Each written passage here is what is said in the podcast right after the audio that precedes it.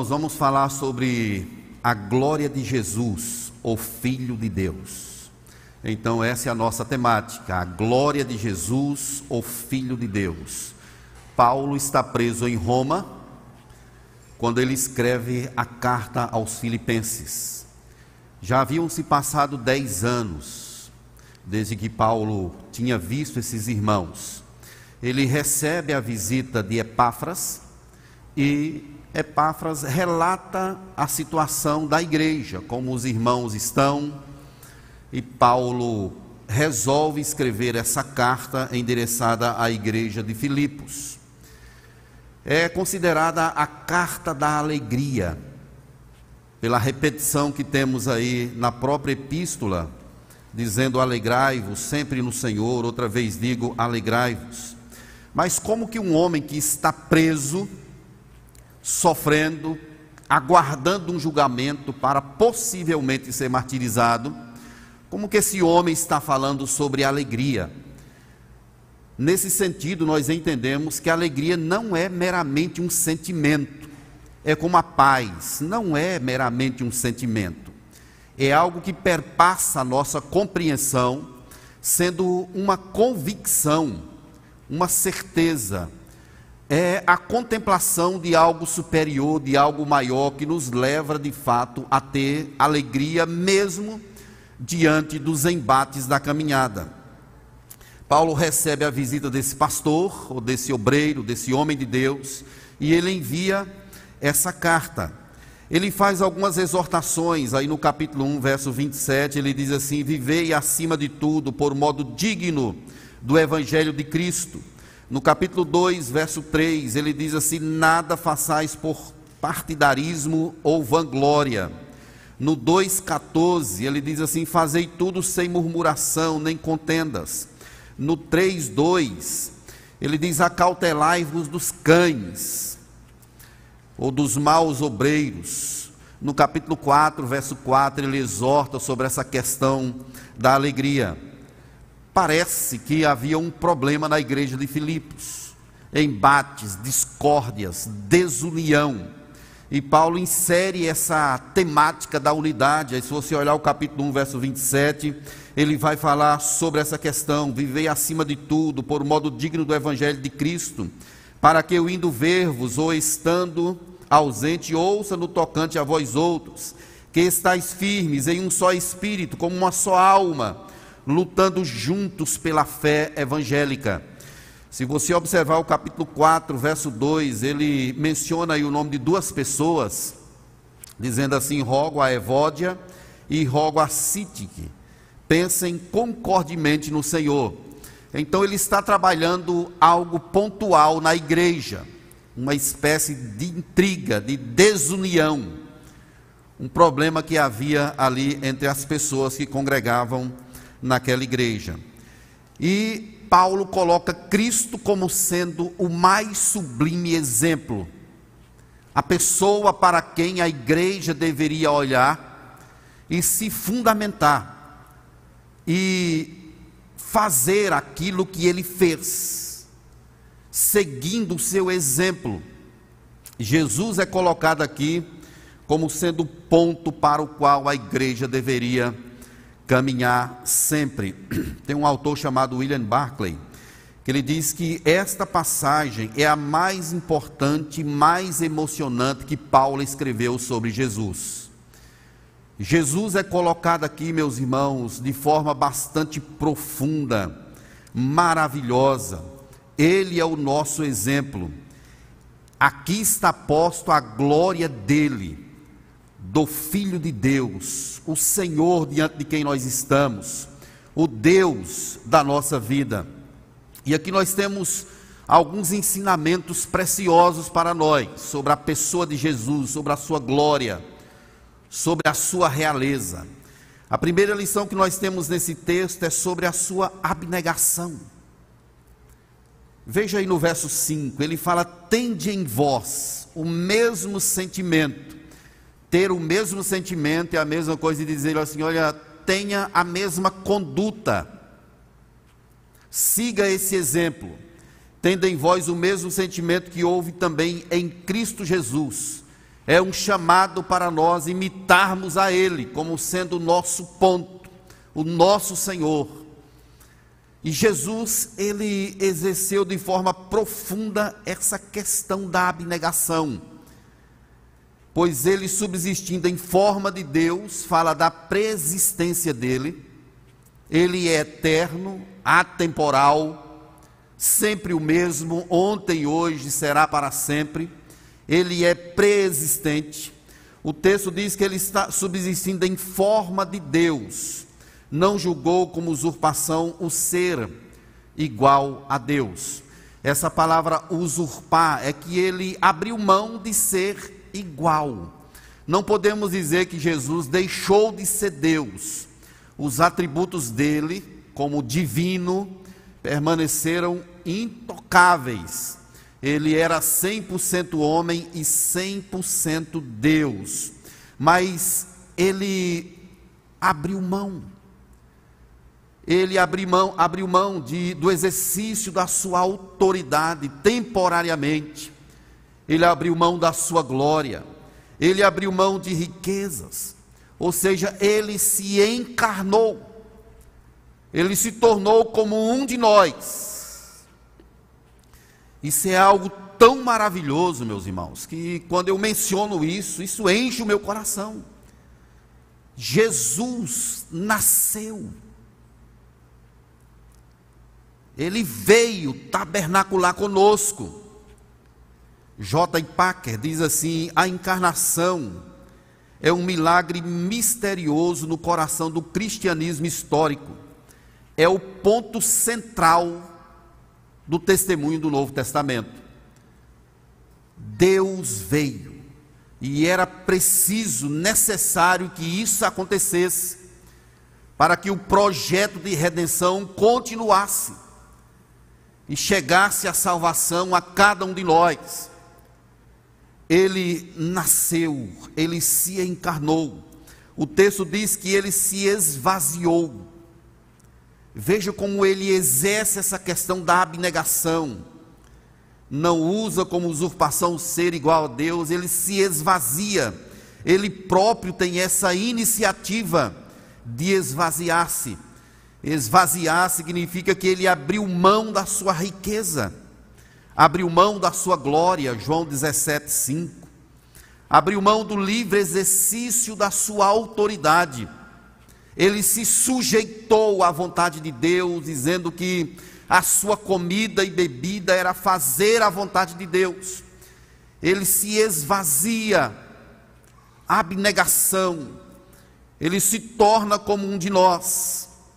O pastor Hernandes Dias, comentando essa passagem, ele diz assim: O Filho de Deus deixou o céu, a glória, o seu trono, se fez carne, fez-se homem Isso perpassa o nosso entendimento, meus irmãos. Movido por quê? Por quem? Nós estávamos mortos em nossos delitos e pecados. Deus, movido pelo seu grande amor, fez esse ato. Entregou o seu filho, ele veio ao nosso mundo Segundo Coríntios capítulo 8, verso 9, diz assim: "Pois conheceis a graça de nosso Senhor Jesus Cristo, que sendo rico se fez pobre por amor de vós, para que pela sua pobreza vos tornasseis ricos. Ele se fez pobre por nossa causa." Tem um livro chamado A Teologia Sistemática de uma pessoa chamada Luiz Berkoff. Ele diz assim: "A preexistência o preexistente Filho de Deus assume a natureza humana e se reveste de carne, sangue humano, um milagre que ultrapassa o nosso limitado entendimento. Isso mostra claramente que o infinito pode entrar em relações com o finito. Se você ler João, capítulo 1, verso 1, diz que no princípio era o Verbo, o Verbo estava com Deus, e o Verbo era Deus. Ele estava no princípio com Deus, e o Verbo se fez carne e habitou entre nós, e vimos a sua glória, glória como do unigênito do Pai, Ele fez algo maravilhoso por amor a Ele próprio e também amando cada um de nós. Ele deixou a sua glória, o seu reino, o seu trono, e veio tabernar conosco, tabernacular conosco. Nasceu como uma criança, aprendeu a andar, aprendeu a falar, naturalmente, como toda criança. Chorava, sentiu as nossas dores. Apenas com o estalar de dedo ele poderia chamar uma legião, uma legião de anjos, uma miríade de anjos e exercer o seu direito como Deus, mas ele abre mão de todas essas coisas, aceita ser cuspido, batido, desprezado, humilhado, rejeitado. Ele veio para os que eram seus e os seus não o receberam. Ele viveu em nosso meio John MacArthur diz que a encarnação é o milagre central do cristianismo, o mais a mais grandiosa e maravilhosa de todas as coisas que Deus fez. Esse autor sustenta que nada se compara à encarnação de Cristo. É Deus deixando o seu trono, a sua glória e vindo se submeter a uma raça encharcada no lodo do pecado, morta, e ele sabia exatamente aquilo que ele haveria de passar, mas ele abnegou todas as coisas, ele se humilhou, ele se esvaziou. Mas esse texto nos ensina ainda que Jesus fez outra questão muito importante por nós. Ele exerceu a obediência plena. Se você olhar o verso 8, diz que a si mesmo se humilhou, tornando-se obediente até a morte e morte de cruz. Ele obedeceu cabalmente o mandato de Deus, o projeto de Deus para as suas vidas. Ele mergulhou nas profundezas da humilhação. Às vezes você passa por alguma coisa na sua vida e se sente humilhado. talvez a gente não saiba direito o que, que significa ser humilhado. Quando a gente olha para o exemplo de Jesus, aí nós sabemos de fato que é ser humilhado. Ele foi profundamente desprezado. Ele mergulhou no ápice do sofrimento. Você sabe o que é sofrer? mesmo. A Bíblia diz que Jesus sabe o que é padecer. Ele mergulhou na profundidade do sofrimento. E ele enfrentou o desprezo da cruz. Deuteronômio capítulo 21, verso 23 diz: Porquanto que for pendurado no madeiro, é maldito de Deus. E Gálatas 3,13 diz: Cristo nos resgatou da lei, fazendo-se Ele próprio maldito em nosso lugar.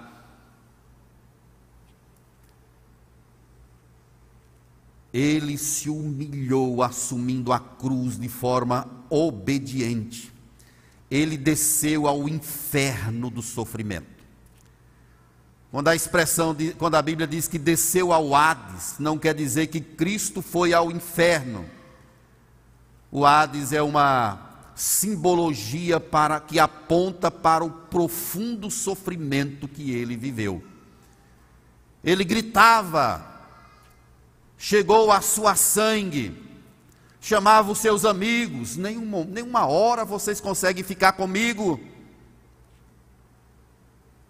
Ele dizia que tinha sede, clamava pelo seu pai, meu pai, por que me desamparastes? Ao Senhor agradou Moelo, diz o profeta Isaías, fazendo enfermar. Ele experimentou o ataque dos homens, a hostilidade dos demônios, do inferno. todos se levantaram contra ele. E ele manteve-se sereno no cumprimento do seu propósito, que era entregar a sua vida por mim e por você. Ainda citando o pastor Hernandes, ele diz assim: na cruz, Jesus foi desamparado para sermos aceitos. Ele desceu, da, ele não desceu da cruz para que nós pudéssemos subir para o céu. Ele não falhou. Ele não jogou a toalha para que de fato a vitória se concretizasse na vida de cada um de nós. Pedro, em sua epístola, no capítulo 2, verso 23, diz que quando o trajado não revidava com o traje, perguntavam a ele: Você é o rei? Muitas vezes ele ficou calado. Quando respondia, falava assim: Tu dizes. O rosto ensanguentado, coroa de espinhos na cabeça, sofrendo obedientemente. O profeta Isaías 53, 7 diz assim: que como o cordeiro foi levado ao matadouro, como ovelha muda perante os seus tosquiadores, ele não abriu a sua boca. Que negócio é esse, meus irmãos? Que negócio profundo é esse que foge do meu entendimento? é Deus se entregando por nós de forma voluntária. Ele mesmo se esvazia, ele mesmo se humilha, para que nós pudéssemos ser exaltados.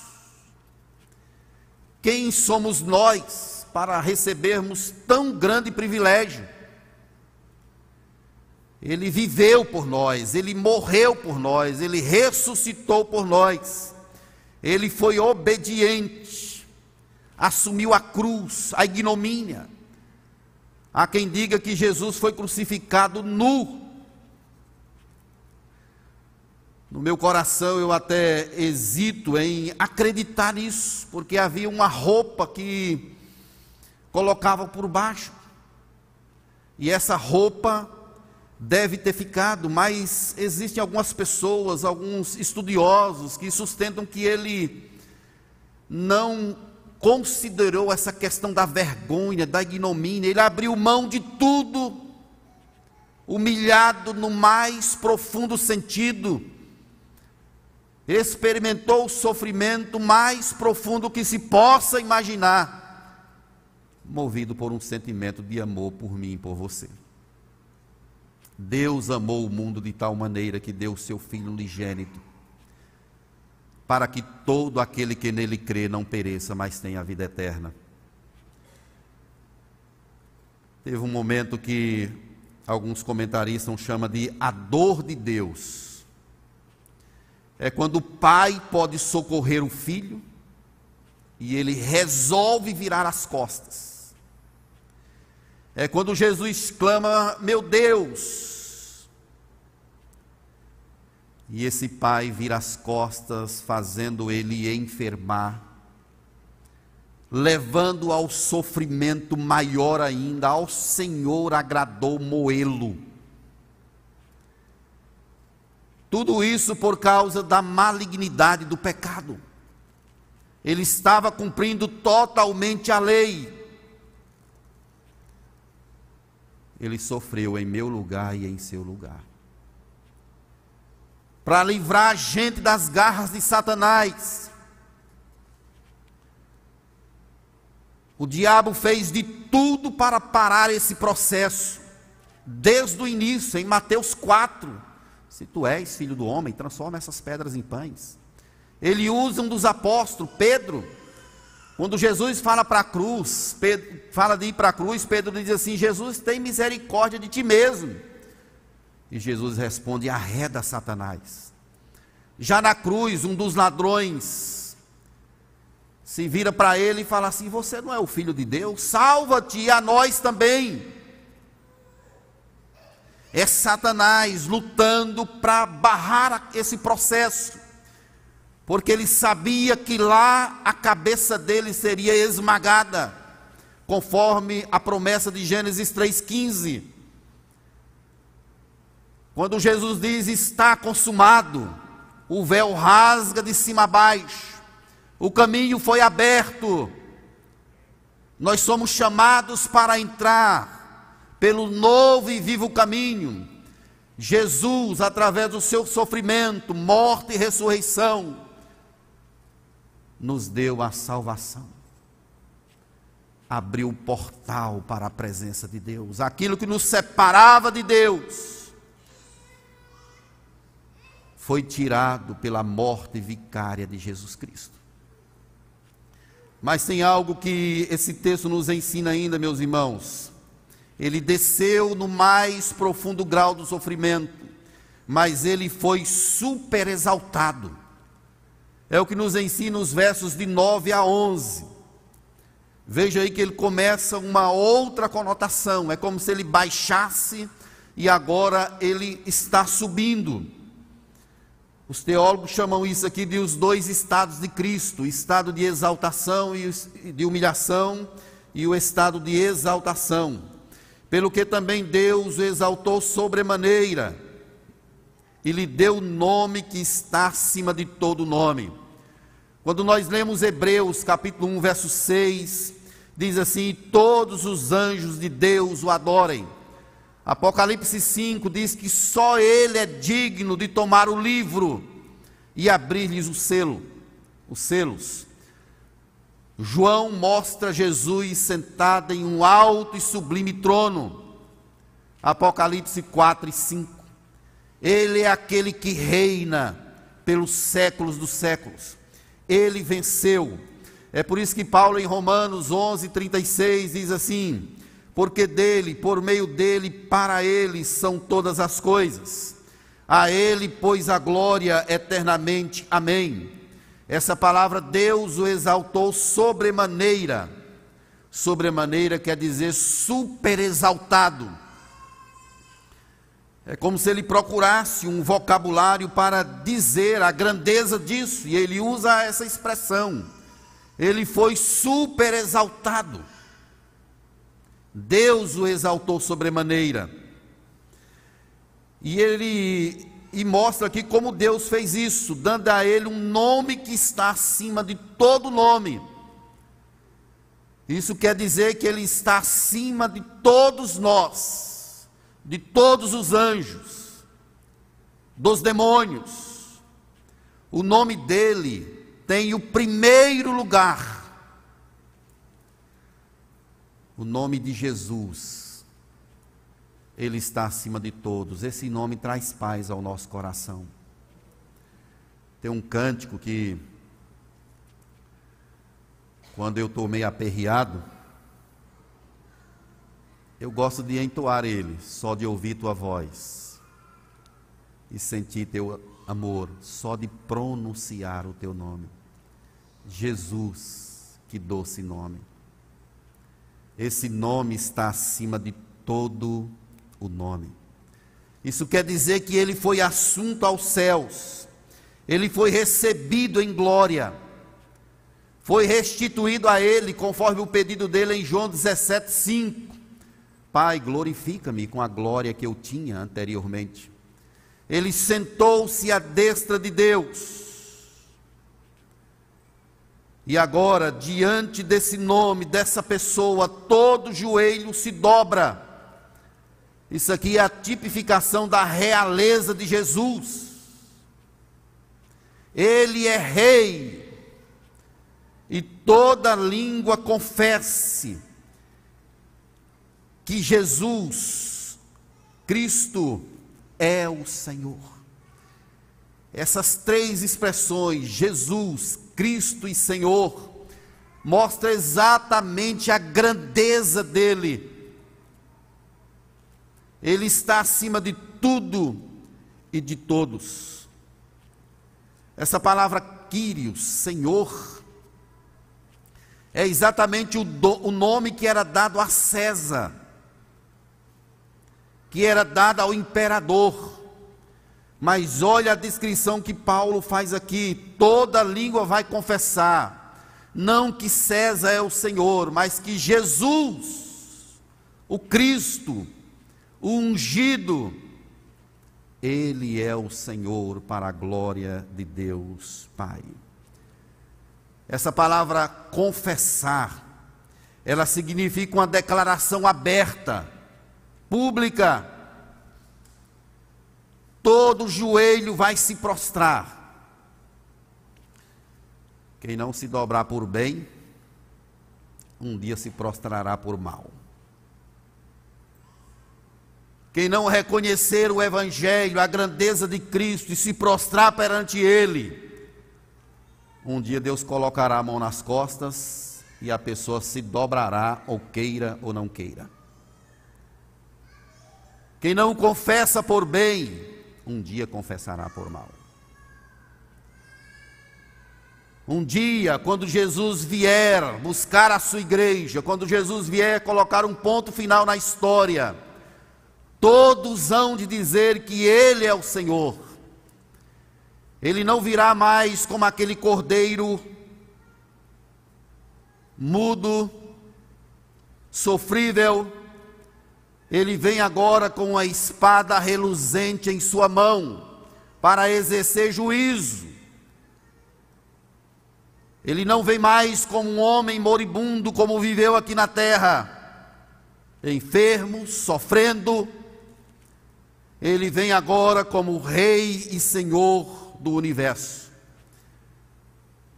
Nesse sentido, toda língua vai confessar, todo joelho vai se prostrar perante Ele. É como está escrito lá em Lucas 2,11, através dos anjos. Hoje, na cidade de Davi, nasceu para vocês um Salvador, que é Cristo, o Senhor. Todos vão confessar, todos vão dizer que Ele é o Senhor.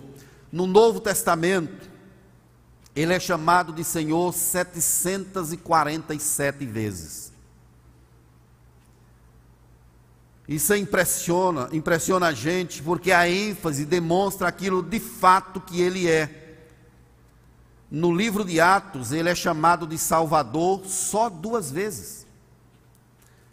Mas é chamado de Senhor 92 vezes. Ele é o Senhor. E essa palavra Senhor significa que Ele é dono absoluto de todas as coisas todos vão se prostrar. Veja essa colocação do verso de número 10, diante dele: nos céus, na terra e debaixo da terra. Essas três expressões mostram a completude do senhorio de Cristo. Nos céus, os anjos, querubins, serafins, miríades e milhares de anjos hão de confessar, ou já estão confessando, conforme Apocalipse nos mostra aqui na terra significa que todos os homens, todas as etnias, indistintamente, hão de confessar, hão de declarar as maravilhas de Jesus. E debaixo da terra é uma simbologia que aponta para os demônios, os homens que estão no inferno, que não receberam o evangelho por graça, os céus, a terra e debaixo da terra não há um lugar nesse planeta ou fora dele que não haverá a confissão e a declaração que Jesus Cristo é o Senhor para a glória de Deus Pai. Pedro, no seu sermão, no capítulo 2, verso 36 de Atos, diz assim: Esteja absolutamente certo, pois toda a casa de Israel, de que esse Jesus que vocês crucificaram, Deus o fez Senhor e Cristo. Ele é dono de todas as coisas, ele é o ungido de Deus.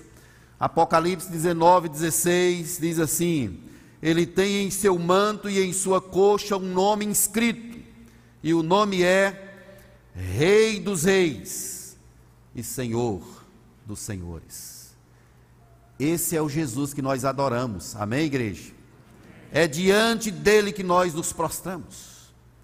Ele é o Senhor da nossa vida. Nós temos o maior e mais grandioso tesouro, que é poder conhecer esse nome maravilhoso, o nome de Jesus. Você deve se sentir um privilegiado nessa manhã, porque Deus em graça te fez conhecer esse amor maior que está na pessoa bendita de Jesus Cristo. Que privilégio Deus me deu de permitir com que eu o conhecesse. Isso é graça, meus irmãos, é bondade dele, não vem de nós. É ele, foi ele quem nos deu esse presente maravilhoso. E uma vez conhecendo a Cristo, agora nós estamos destinados para a glória. O nosso local é o céu, é a eternidade em Sua presença, louvando e adorando com todo o nosso ser. Jesus é a centralidade da nossa vida, do nosso cântico, do culto, da teologia. Fora de culto, fora de Jesus não existe nada. Deus não aceita nada que não tenha a intermediação de Jesus. Ele é o mediador da nova aliança. A igreja, por mais esforço que ela faça, ela não consegue criar uma ponte para Deus. Por mais que você tente, por mais que você lute, não se consegue chegar a Deus senão através de Jesus. Não é nada do que nós fazemos aqui na terra. Não é se eu dedico a minha vida, o meu dízimo, os meus talentos. Não é sobre isso. Não é nada em nós. O que nós fazemos é só uma resposta a esse grande amor de Deus. Tudo está implicado numa única pessoa, que é a pessoa de Jesus. Fora dele não tem salvação. É por isso que ele diz: Eu sou o caminho, a verdade a vida, e ninguém vai ao Pai senão por mim. Tudo que nós fizermos, até a nossa oração, não podemos esquecer. Quando você for orar, diga sempre em nome de Jesus. Nada é válido sem a pessoa de Jesus. E o Espírito Santo está trabalhando em nós, no mundo, exatamente para glorificar esse nome que está acima de todo nome o nome de Jesus. Querido, quando você chegar lá no céu, você vai poder dar um abraço em Deus.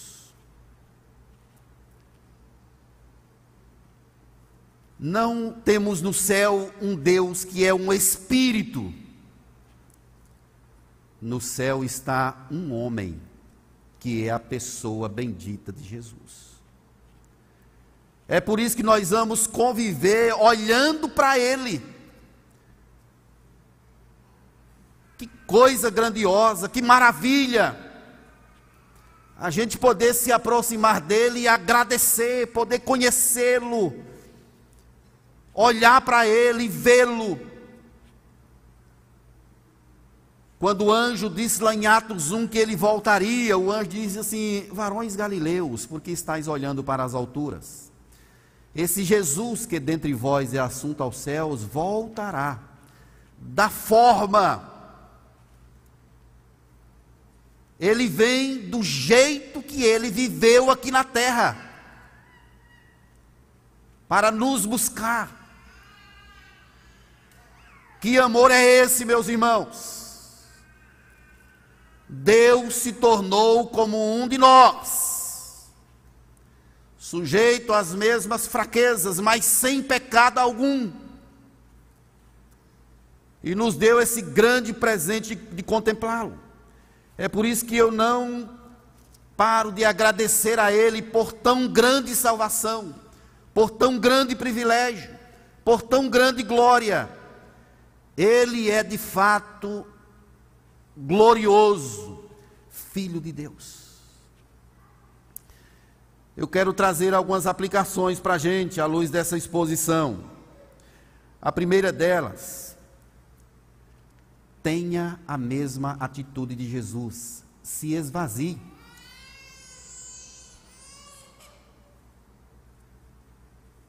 Nós podemos ser pessoas cheias de direito. Isso aqui é meu direito.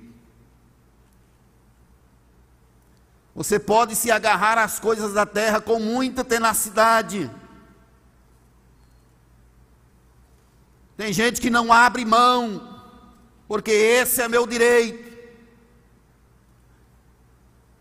E a Bíblia diz assim: entendem em vós o mesmo sentimento que houve também em Cristo Jesus. Tem gente que se agarra, se apega, e o chamado de Deus para nós é para a gente desapegar. Esvazie-se da sua riqueza,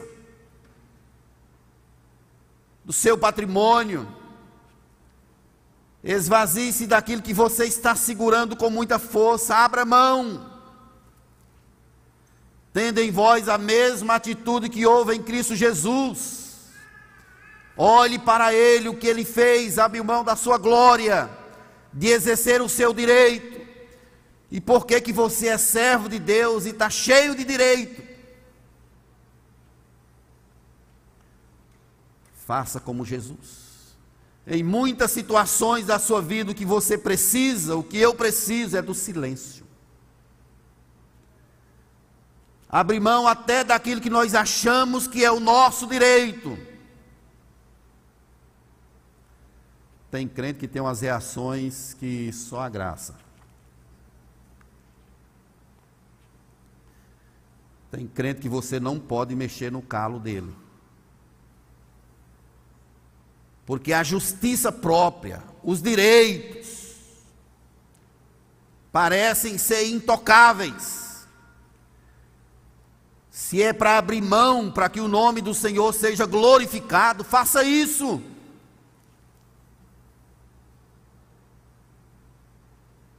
Tem crente que tem dificuldade de perdoar,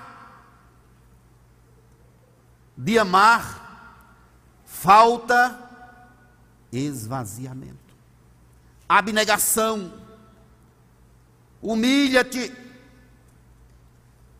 Aí a pessoa com coração rancoroso, não perdoa, vem para a igreja, levanta as mãos, testa franzida glória a Deus. E a Bíblia continua dizendo: quando você vier ao altar trazer uma oferta e lembrar que alguém tem alguma coisa contra você, deixa a oferta no altar, volta, reconcilia com teu irmão e vem e oferece a tua oferta. Precisamos aprender a abrir mão, a esvaziar-nos como Cristo fez, tendo em vós o mesmo sentimento que houve em Cristo Jesus tem gente que não dá o dízimo, que não devolve o dízimo por conta de apego ao dinheiro.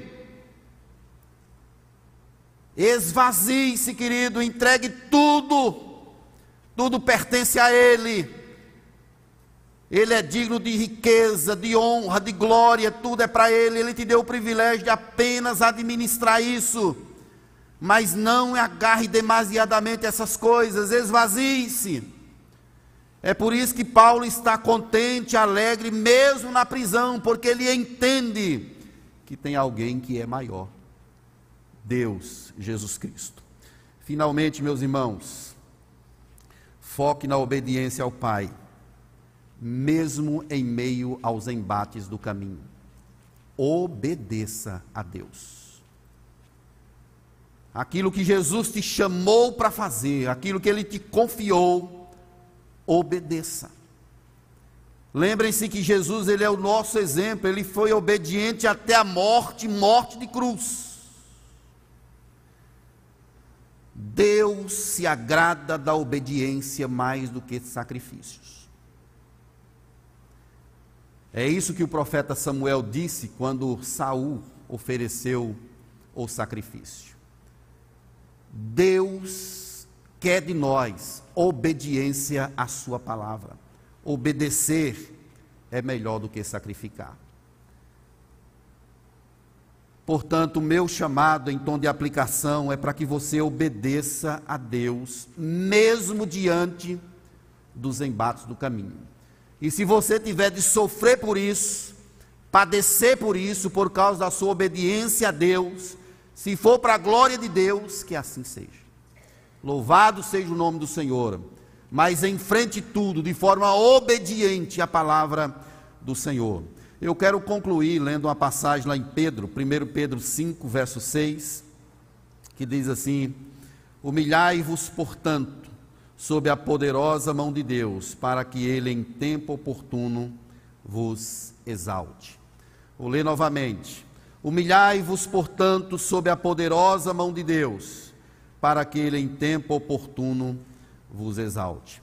Que o Senhor nos abençoe, que ele aplique a sua palavra em nosso coração que nós sejamos alimentados a cada dia pela palavra infalível e verdadeira do nosso Deus. Vamos ficar de pé. Quero convidar aí os meninos do louvor para a gente orar ao Senhor, impetrar a bênção e depois a gente vai cantar um cântico de louvor ao nosso Deus.